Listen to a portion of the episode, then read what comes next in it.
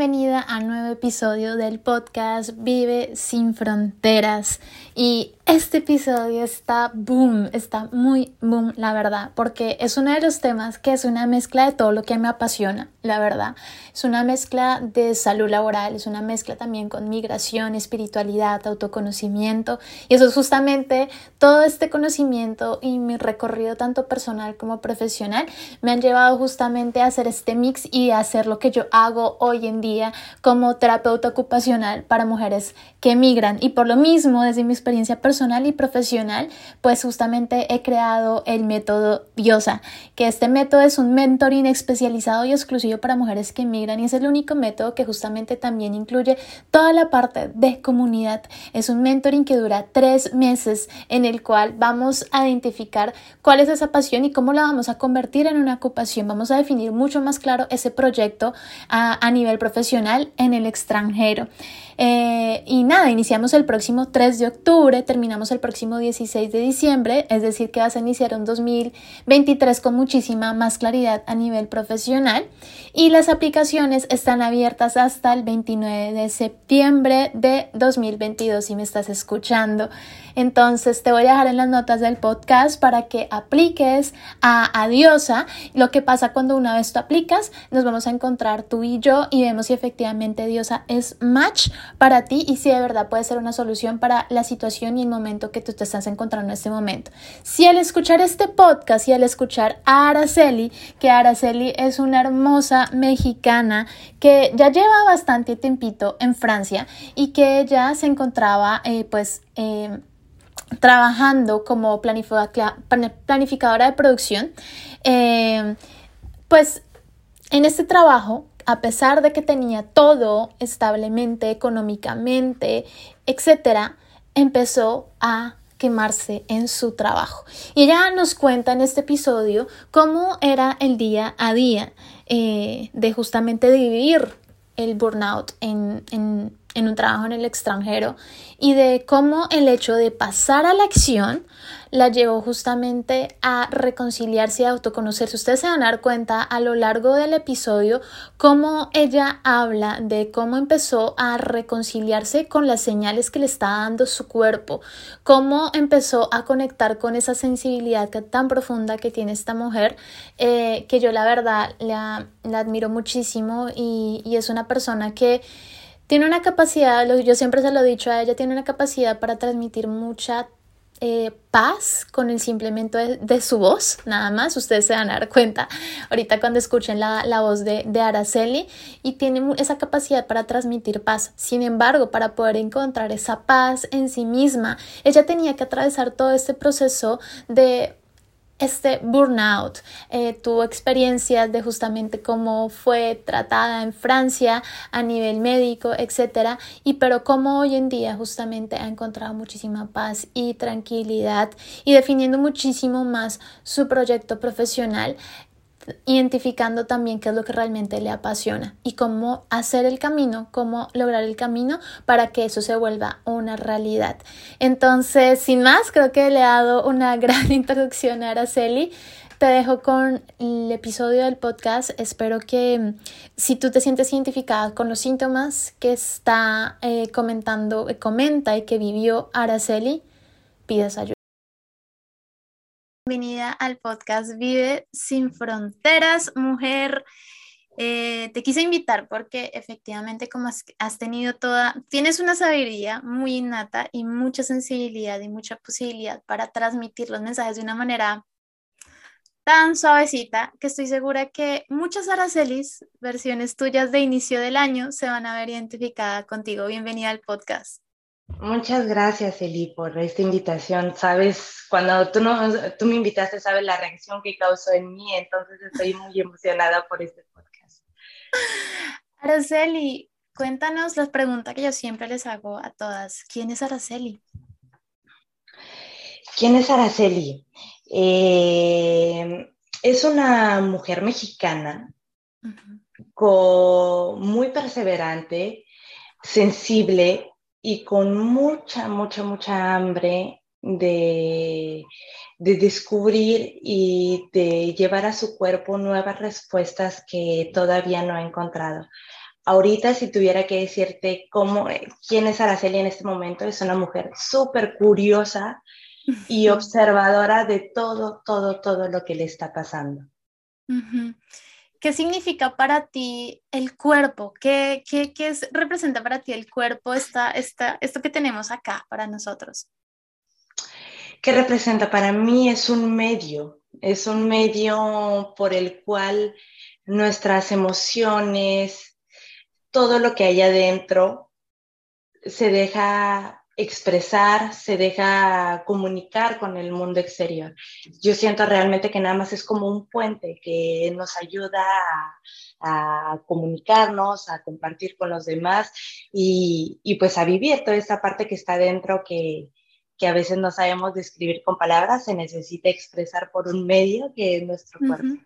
Totalmente. Y Araceli, entonces tú, ¿hace cuánto tiempo te estás viviendo en Francia? En Francia, realmente mi tiempo, el tiempo, bueno, desde que no me regresé a México es desde, desde el 2018, ya van cuatro años, pero mi primer contacto con Francia fue en 2015. Desde el 2015 podemos decir que fue este encuentro con tierras francesas y que de ahí ya no me he despegado. ¿Y cómo ha sido, digamos, en este proceso migratorio, en qué es lo que te haya brindado Francia, digamos, en todo este proceso de la relación que hayas tenido con el cuerpo? ¿Cómo, cómo, porque ahorita ya estás como en un proceso más, como has avanzado, etcétera, pero antes, ¿cómo era la relación tuya eh, con tu cuerpo? No sé, de pronto, si recién llegaste a Francia, eh, ¿cómo era esa, esa relación con tu cuerpo? Creo que mi cuerpo no lo consideraba. O sea, en realidad era, mm, o lo consideraba solamente como un medio para ah, satisfacer muchas veces necesidades que no eran mías. Era solamente, pues, como que una maquinita que me estaba dando algo. Esa era mi relación con, con mi cuerpo porque siempre me servía de él pero sin darle nada a cambio. No lo escuchaba, no, no lo tomaba en cuenta, no, no creía que él podía sentir, que él podía hablar. Y estaba hablando de mí, o sea, no sabía que el cuerpo de Araceli podía sentir, que podía reaccionar. Entonces, realmente yo siempre me servía, siempre era unilateral. Siempre yo era el que me servía de mi cuerpo para que me diera algo, pero sin darle nada a cambio. Esa era mi relación con el cuerpo antes de llegar a Francia y podemos decir que todavía siguió siendo cuando llegué a Francia, porque en realidad eso siguió siendo un patrón que seguí desarrollando durante mucho tiempo.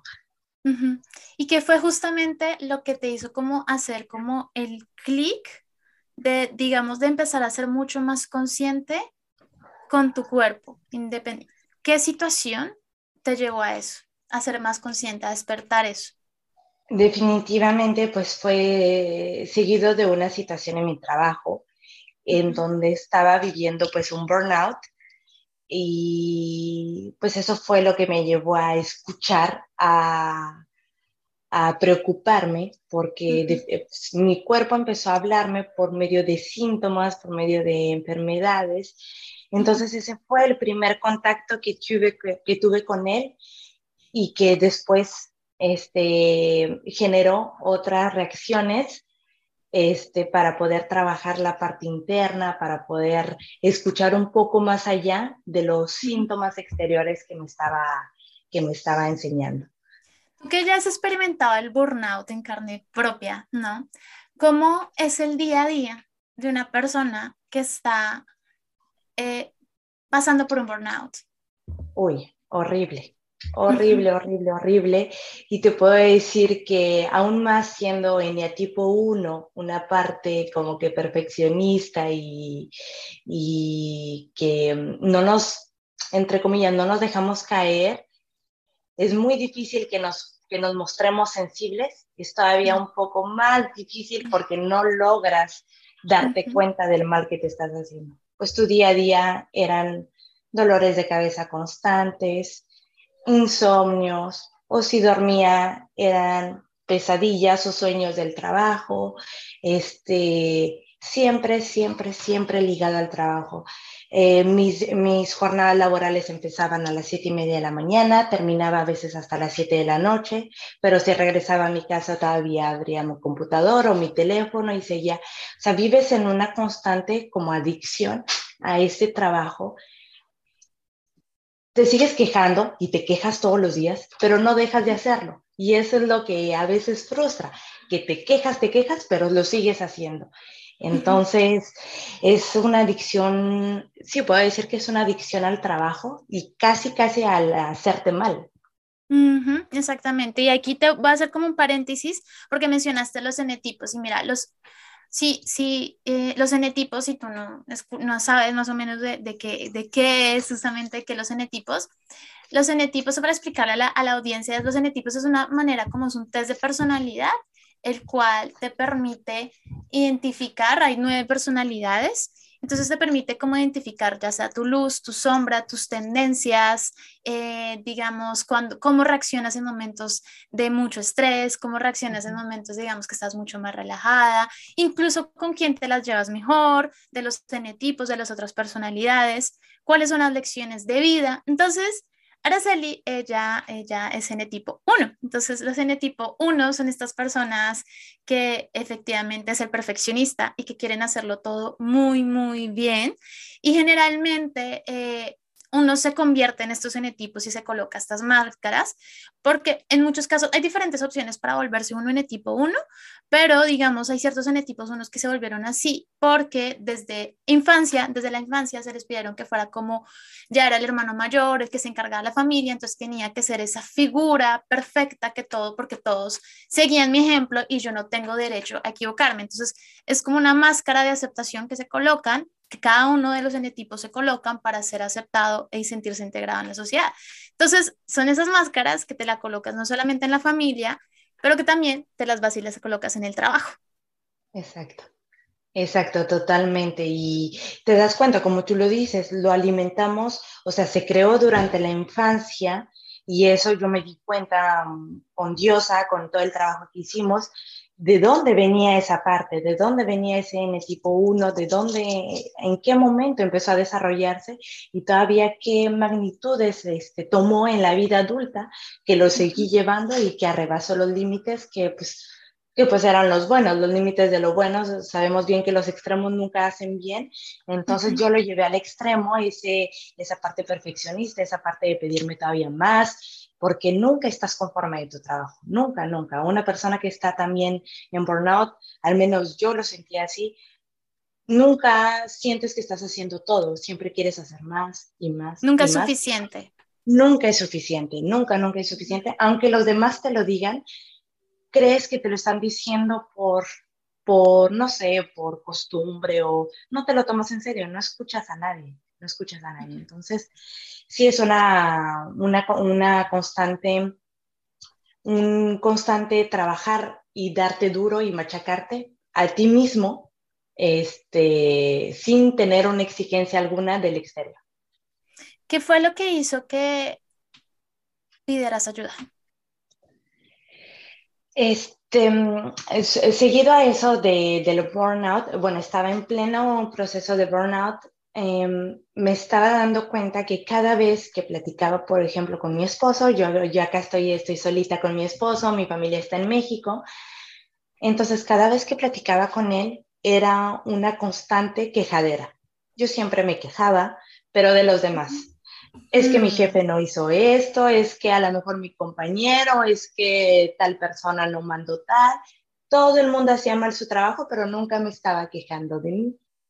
Entonces, hasta que en un momento me escuché y que dije, wow, o sea, no puedo esperar, o sea, estoy quejándome de todo el mundo, pero no puedo esperar que la solución venga de los demás.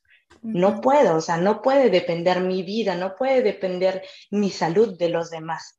Fue ahí cuando dije, o sea, le dije a mi esposo, me estás escuchando porque creo que me estoy quejando demasiado de los demás y no estoy haciendo nada conmigo.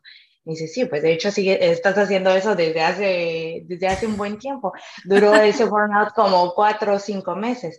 Me dice, de, de hecho empezaste a quejarte. Sí, le digo, pues sí, pero sabes que ya, o sea, tengo realmente que darme cuenta que las acciones tienen que venir de mí, las soluciones tienen que venir de mí, porque no hay nadie más que yo que conoce el problema. Entonces la solución la puedo dar yo, no puedo esperar que los demás estén resolviendo mi vida.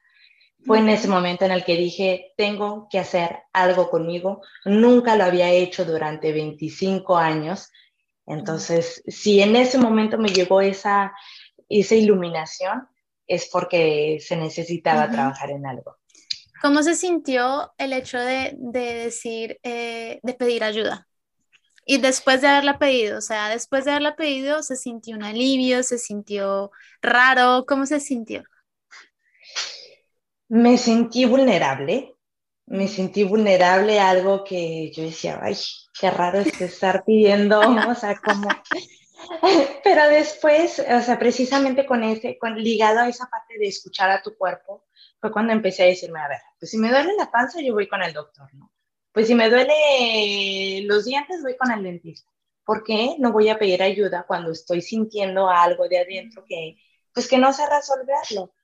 Entonces, llevando esa lógica, fue cuando dije, pues si quiero seguir siendo coherente de que quiero escuchar a mi cuerpo, pues también lo voy a escuchar de adentro, no nada más en lo que, en lo que veo.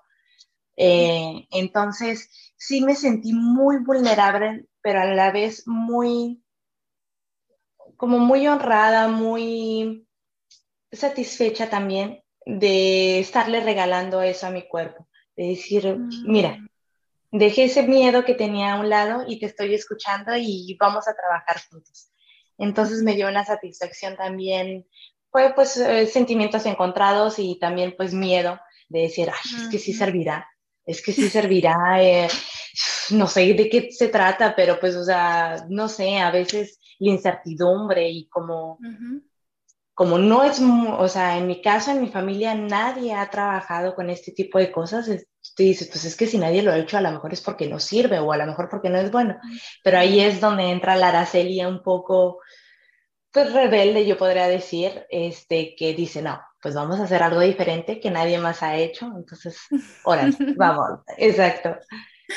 ¿Cuáles fueron, digamos, como esas primeras eh, estrategias que eh, después de que hiciste, bueno, pediste, pediste la ayuda, eh, cuáles fueron como esos primeros life changes y empezar a, cambios que empezaste a hacer en tu vida?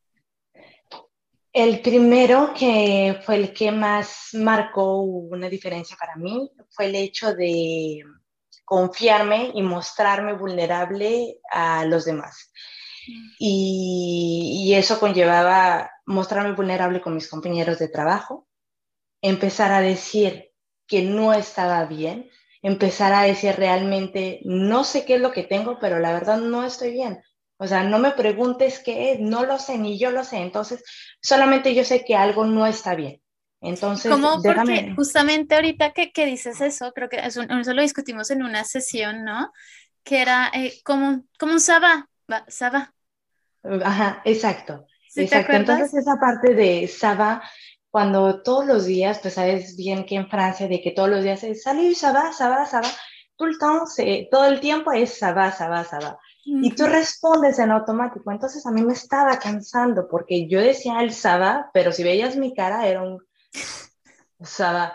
Entonces yo decía, o sea, ¿cómo? ¿Cómo puedo seguir haciendo? Y, y esa parte de mostrarme sincera, de mostrarme honesta y decir, ¿sabes qué? Sabapa, no estoy bien, no puedo desarrollártelo o a veces no tengo ganas de desarrollártelo, pero al menos te estoy diciendo pues que ahorita no estoy, no estoy bien.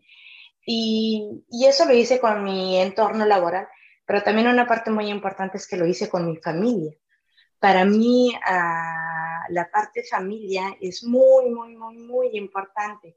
Yo soy la, la, hermana mayor, entonces mi hermana de 20 y mi hermano de 18, para mí son muy importantes, entonces era, era esencial para mí no seguirles mintiendo, porque muchas personas de, podrán sentirse identificadas cuando estamos lejos tratamos de hacer un filtro y demostrarle solamente lo bonito a la familia. De decirle, sí, mamá, no te preocupes, yo estoy bien, o sí, o poquitos problemas, siempre minimizamos todo, cuando en realidad cuelgas y estás llorando, cuelgas y estás enojada, cuelgas y a veces tienes ganas de gritar, pero todo por esa parte de no preocuparlos, todo por esa parte de, de mostrarles, a veces no por, uh, no por decir que siempre eres perfecta, pero porque dices, ¿de qué sirve estar este, preocupando a los demás?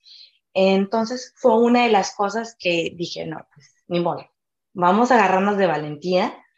Este, le pedí a mi familia, vamos a reunirnos en una videollamada y tengo que decirles lo que, lo que está pasando. O sea, necesito decirles que cada vez que ustedes me llamaban y me preguntaban que cómo estaba y que les decía que estaba bien, pues eso ha sido una mentira desde hace cinco meses y que las cosas no van bien. Entonces, ese fue una parte de sincerarme y de mostrarme vulnerable a los demás que fue muy, muy, muy importante para mí.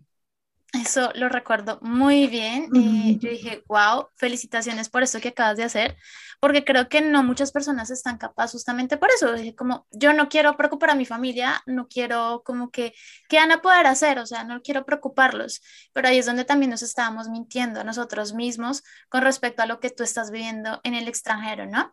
Y ¿Cómo fue esa experiencia? quiero que también digamos, porque tú pasaste por todo el proceso de querer también pedir ayuda y apoyo, digamos, eh, a la parte médica, ¿sí? Cuando fuiste a la parte del psicólogo, psiquiatra, no psicólogo, era psiquiatra justamente. Ajá, exacto. ¿Cómo, percibiste desde, desde tu perspectiva el manejo de, de estas situaciones?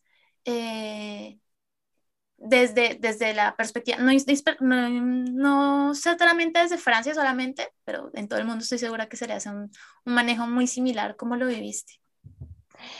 Pues sí, realmente eh, mi primer contacto con el médico, porque pues acá en Francia se necesita un, una incapacidad de trabajo para, pues, para ir, mi primer contacto fue con un doctor generalista. Entonces voy, ni siquiera podía hablar, eh, fui en plena crisis de, ansiedad y pues él, pues en la parte se dio cuenta lo que era evidente, ok, tú ya no puedes ir a trabajar mañana, te vamos a incapacitar durante 15 días.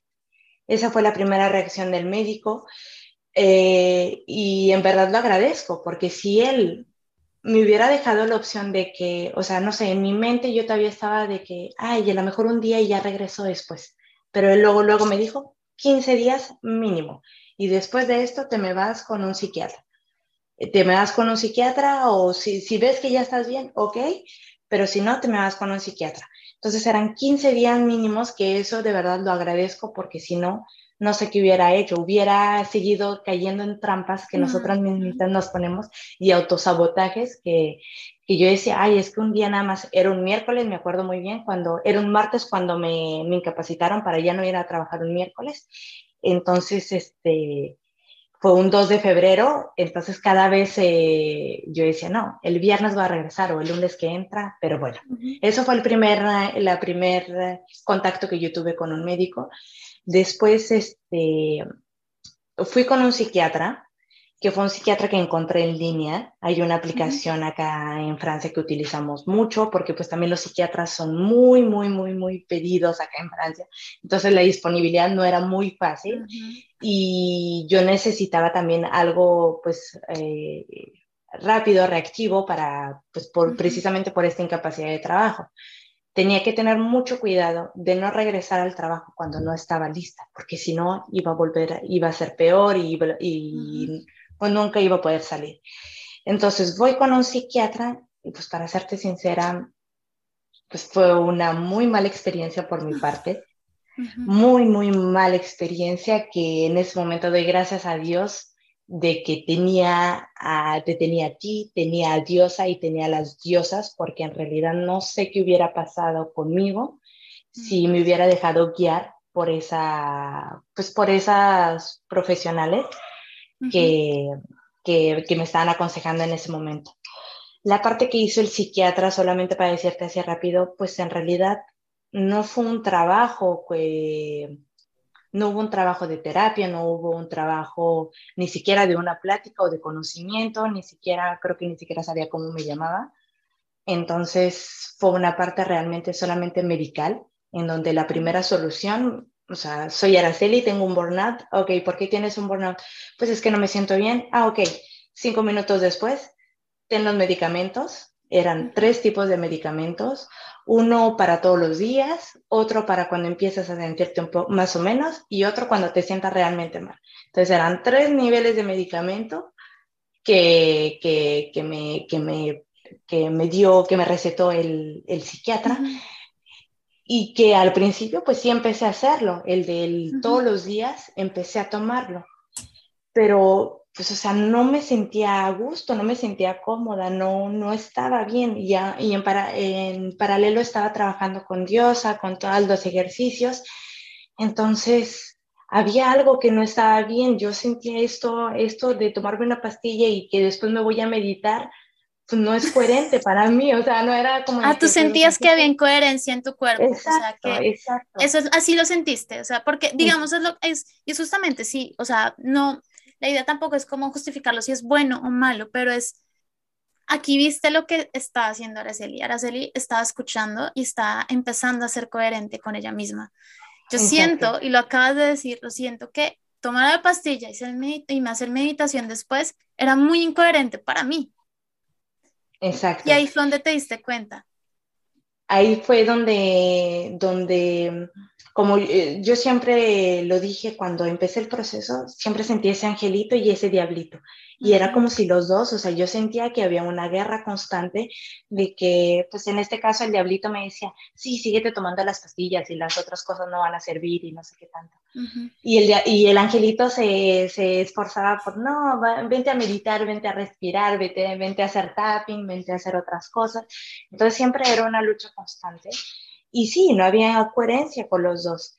Y, y el hecho de decirme, a lo mejor no, quiere decir que las pastillas o que los medicamentos no funcionan para nadie, pero para al menos a mí, el hecho de que se haya dado de esta manera, de que haya sido recetado, sin conocer un poco más la historia, sin conocer a profundidad, sí, pues con un poco más de detalle, para mí eran bases que no eran muy sólidas y que yo decía, si me están proponiendo dos soluciones y que en esta solución conocieron cinco minutos de mi vida y que en esta solución se tomaron a lo mejor el tiempo, tuvimos más pláticas o que yo me estoy conociendo y que no hay medicamentos de por medio, pues a lo mejor vale un poco más la pena en ese momento de mi vida.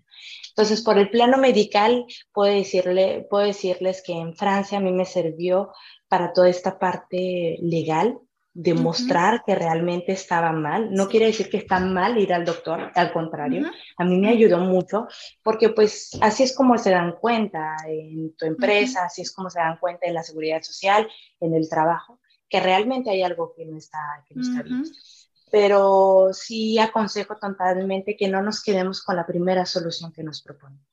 Porque, como les digo, si me hubiera quedado yo con esa solución del psiquiatra de solamente estar tomando medicamentos, no sé qué es lo que hubiera pasado. A lo mejor solamente me hubiera sedado, pero sin haber trabajado nada. Y hubiera vuelto al trabajo y hubiera, vuelto a pasar. Entonces, no era una solución que yo veía duradera para mi situación. Exactamente. Exactamente. ¿Tú qué le dirías a, a, a esa Araceli que en este momento está, está, mm, cortaste el, el, el, el micrófono? Ah, listo. ¿Tú qué le dirías en ese momento a, a la Araceli que en este momento está experimentando lo que tú experimentaste al inicio del año? Escúchate, escúchate de verdad, pero escúchate con una con un oído que no juzgue, con un oído que intente ser empática, con un oído casi, casi como si intentes ser los papás de ti misma, que te escuches sin prejuicios, que te escuches sin, sin estar pensando en los demás, que veas realmente qué es lo que está pasando al interior y date el tiempo, date la prioridad, que aunque sean cinco minutos, que yo sé que cuando estás en el trabajo se te hace imposible tomarte cinco minutos, ok, vas a terminar tu día, pero en la noche, antes de acostarte, que sabes que vas a volver a soñar con el trabajo, que sabes que mañana te vas a volver a levantar porque vas a ir al trabajo, date nada más cinco minutitos para decir, para escucharte. Y solamente te juro que aunque cierres los ojos y no te digas nada, solamente veas si estás en paz contigo ahí te vas a dar cuenta de muchas cosas. y pues si estás viviendo un proceso de burnout, estoy segura que tu cuerpo va a estar muy ansioso y que va a estar queriendo decir muchas cosas que aunque tú intentes calmarlo, pues no, no, no se va a poder, pero pues al menos eso para mí es una, una forma de comunicarse, es decir, si no logro, si no logro calmarme, si no logro escucharme, quiere decir que hay muchas cosas que no estoy dejando, que no estoy dejando salir. Entonces, en realidad, date al menos cinco minutitos para escucharte, para estar contigo. Y a ti en ese proceso también, digamos, eh, eh, durante todo el proceso que vivimos, también nos dimos cuenta de que, que también lo que hacías, efectivamente, lo que hacías también impactaba, impactaba, o sea, donde tú gastabas tu tiempo en el día a día, pues obviamente, efectivamente, tu trabajo, ¿sí? Generalmente es donde una persona en burnout está toda su energía y su atención está ahí colocada, pero luego nos dimos cuenta que cuestionamos un poco eso sí nos veíamos viéndolo, haciéndolo por, por siempre, ¿no? Y entonces, no sé si el hecho de, de tener como una visión mucho más a largo plazo, eso te, te ayudó en cierta parte. Sabes, a mí que me ayudó mucho y, y no sé si es por mi parte un poco racional y que analítica, etcétera, es comprender el por qué lo hice. Mm. Sin, sin, estarme, sin estarme clavando, sin estarme, sin estarme machaqueando o culpabilizando de, ay, ¿por qué hiciste esto? Simplemente entender por qué lo hiciste, o sea, simplemente en qué momento decidiste entrar a la universidad, en qué momento decidiste escoger esta carrera. Eso a mí es, es como si hubiera sido un viaje en el tiempo y de decir, pues es que en realidad me acuerdo que cuando entré a la página de internet de la universidad, era así como que pues la carrera que más o menos me llamaba la atención, pero hasta esa era la carrera que más o menos me llamaba la atención. Entonces, no era, yo sé que en ese momento tomé las decisiones que yo podía con las herramientas que tenía. No me culpabilizo, pero entiendo que no fue una decisión completamente consciente, porque había muchos factores que estaban así. Entonces entendí que para empezar, pues esa carrera a lo mejor como que pues no estuvo tan pensada como debería de haberlo sido. Y después, poco a poco, fui diciéndome pues el para qué, hacia dónde lo llevo. Eh, y ahí es cuando entra pues ya después el a medio, largo plazo, pues sí, efectivamente yo no me veo haciendo todo lo que mis compañeros hacen. En la empresa en donde trabajo es una empresa muy grande, en donde somos casi 11 mil empleados 11 mil personas que pues ves de todo. Entonces ves las personas que han hecho toda su vida, que están eh, que va, que se retiran, que están siendo jubilados. Y pues yo no me veía, o sea, yo decía, no, yo no quiero eso, yo no quiero que me hagan una fiesta porque me estoy jubilando a mis 60 años haciendo siempre lo mismo. O sea, yo decía, no, no, no, no puedo. Y no puedo y no me veía. Entonces, en realidad, no me imaginaba no me imaginaba mi vida, entendí por qué lo hice, ok, hasta ahorita me llevó, me llevó a donde estoy, porque es, es, gracias también a mi carrera que llegué aquí, que conocí el amor, que conocí a mi esposo, que conocí toda esta parte. Entonces, por esa parte le agradezco mucho, pero no quiere decir que va a ser mi realidad durante toda mi vida. Va, va a cambiar y yo quiero que cambie. Entonces, es eso, de que no le imaginaba a un largo plazo, como tú dices, pues no, no me veía, no me imaginaba a la Araceli diciendo, ay, ya me voy este, jubilada después de 50 años de haber trabajado en la misma empresa, ya me voy. No, no me lo imaginaba. Y ahora tú, ¿cómo te visualizas ah, profesionalmente eh, en un futuro, hoy en día? Profesionalmente me veo con bueno, mi deseo es que sea una persona que, se deja guiar por los valores, que, que, pone mucho acento en esa parte, sin dejarse guiar de las partes de, de todos estos ideas que nos ponen en mente de que tiene que ser una empresa grande, que tiene que ser una empresa súper reconocida. No, o sea, de verdad quiero que mi prioridad sean los valores y cómo me siento yo en ese momento hay muchos planes. Tengo planes, me veo a lo mejor todavía trabajando con alguien, pero también me veo independiente. Me veo trabajando con mi esposo este, en un proyecto que, tenemos, que quisiéramos este, llevar a cabo. Entonces, pero un punto común entre todos, aunque trabaje con alguien más o que sea independiente, quiero que los valores sean una parte importante y que el sentir sea una parte importante antes, o sea, que sea lo primordial antes que todo. O sea, casi, casi antes que el sueldo. O sea, de verdad el sueldo ahorita, no sé, o sea, no es una prioridad porque yo veo todas las consecuencias que lleva el sentirte mal. Ya lo viví, ya sé qué es lo que se siente. Y eso ningún sueldo me lo va a pagar. Y entonces, a ti, ¿qué es lo que justamente una de las, eh, esa como que lo que unimos, el sentir, el cuerpo, etcétera, tú lo encuentras por medio también del baile, ¿no? Exacto. Sí, el baile siempre ha sido, siempre ha sido algo presente en mi vida desde chiquita. Desde chiquita mi mamá me mostró algunos videos que tenía grabados de, de mí, de mis fiestas de cumpleaños en México y siempre, siempre el baile ha estado presente. Eh, Después, durante mi vida, pues este, tomé clases de baile. Nunca tomé clases de baile profesional, digamos que jazz o de ballet, etc. Durante, durante mi infancia nunca tomé clases de baile. Fue hasta mi adolescencia, hasta durante, a mis 15 años, que tuve ese contacto con el baile fitness, que es un poco así como la zumba, pero es un baile fitness. Entonces, desde ahí, 2015, empecé como, como alumna Después poco a poco me convertí en instructora de baile, trabajé como instructora de baile durante, durante al menos tres años y pues después me regresé a Francia, pero digamos que esa fue una parte artística que nunca había dejado manifestarse más concretamente. Siempre estaba en mi parte de infancia, siempre bailaba, pero pues ahora en la parte de adolescencia, que era mi trabajo, que fue mi primer trabajo, formal, en donde me estaban dando un sueldo, en donde yo tenía un jefe, en donde yo tenía una jefa, éramos puras mujeres que tenía compañeras de trabajo, esa fue la primera. Pero siempre en, paralelo me decían, tú no dejes tu carrera, esa hay que dejarlo, esto es como que hay algo extra, algo más, pero siempre me lo decían, siempre mi, hasta, hasta mi jefa me decía, tú no, no, puedes dejar tu universidad, es importante que termines tu carrera. Entonces, pues yo inconscientemente lo absorbía y yo decía, pues sí, sí es cierto, el baile, aunque me guste mucho, pues no, esto no puede darme de comer, esto no puede darme, esto no puede servir. Entonces, sí, enfoquémonos en la carrera y lo dejamos así.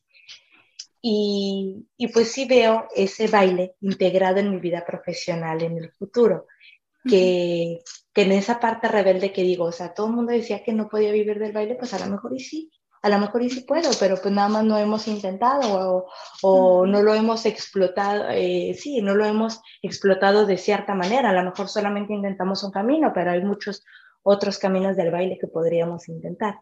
Entonces sí es una parte que, que estoy en proceso de volverme a capacitar, porque hay muchas cosas que cambiaron desde el 2015 que dejé de ser instructora entonces, hay muchas cosas que hay que actualizar, que hay que adaptar también al país en donde estamos. En Francia no es lo mismo que en México. Las personas no son las mismas que en México.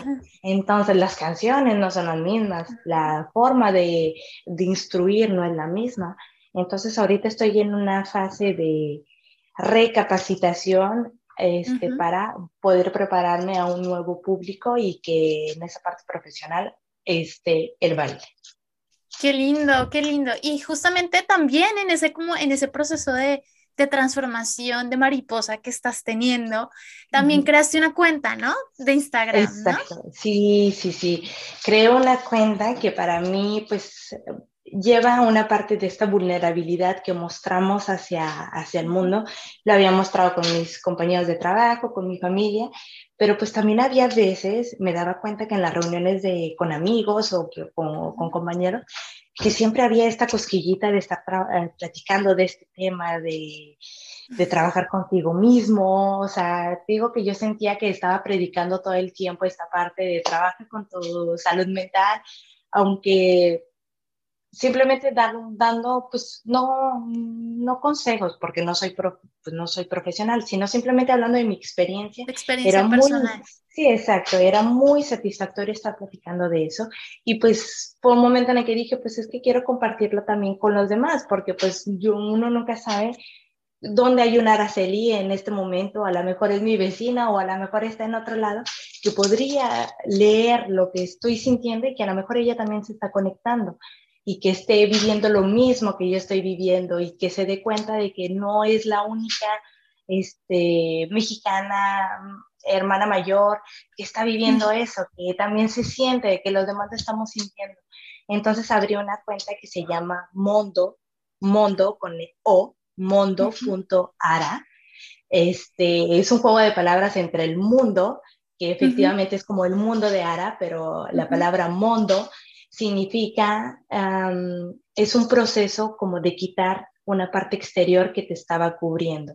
A veces lo llamamos eso con mm. unos frutos, como cuando quitas una cáscara y que después te sientes liberado de todo lo que te estaba cubriendo. Entonces yo siento que es un proceso que, que refleja muy bien lo que estaba pasando yo, lo que estoy pasando, que cada vez me voy quitando capas y que me voy mostrando hacia los demás que se están quitando impurezas, que se están quitando este, basuritas, que se están quitando manchitas que se van saliendo y que a veces hay otra capa, pero la vamos, vamos montando durante toda nuestra vida. Ok, esta, estas capas, estas capas que empezaste a quitarte, ¿tú crees que todo, tú crees que todo esto, esta primera capa te la empezaste a quitar gracias al burnout? Sí, completamente. Completamente. Si hay algo que yo agradezco hoy es haber tenido un burnout. Suena un poco triste, pero ahorita yo creo que hasta que no lo vives no te das cuenta.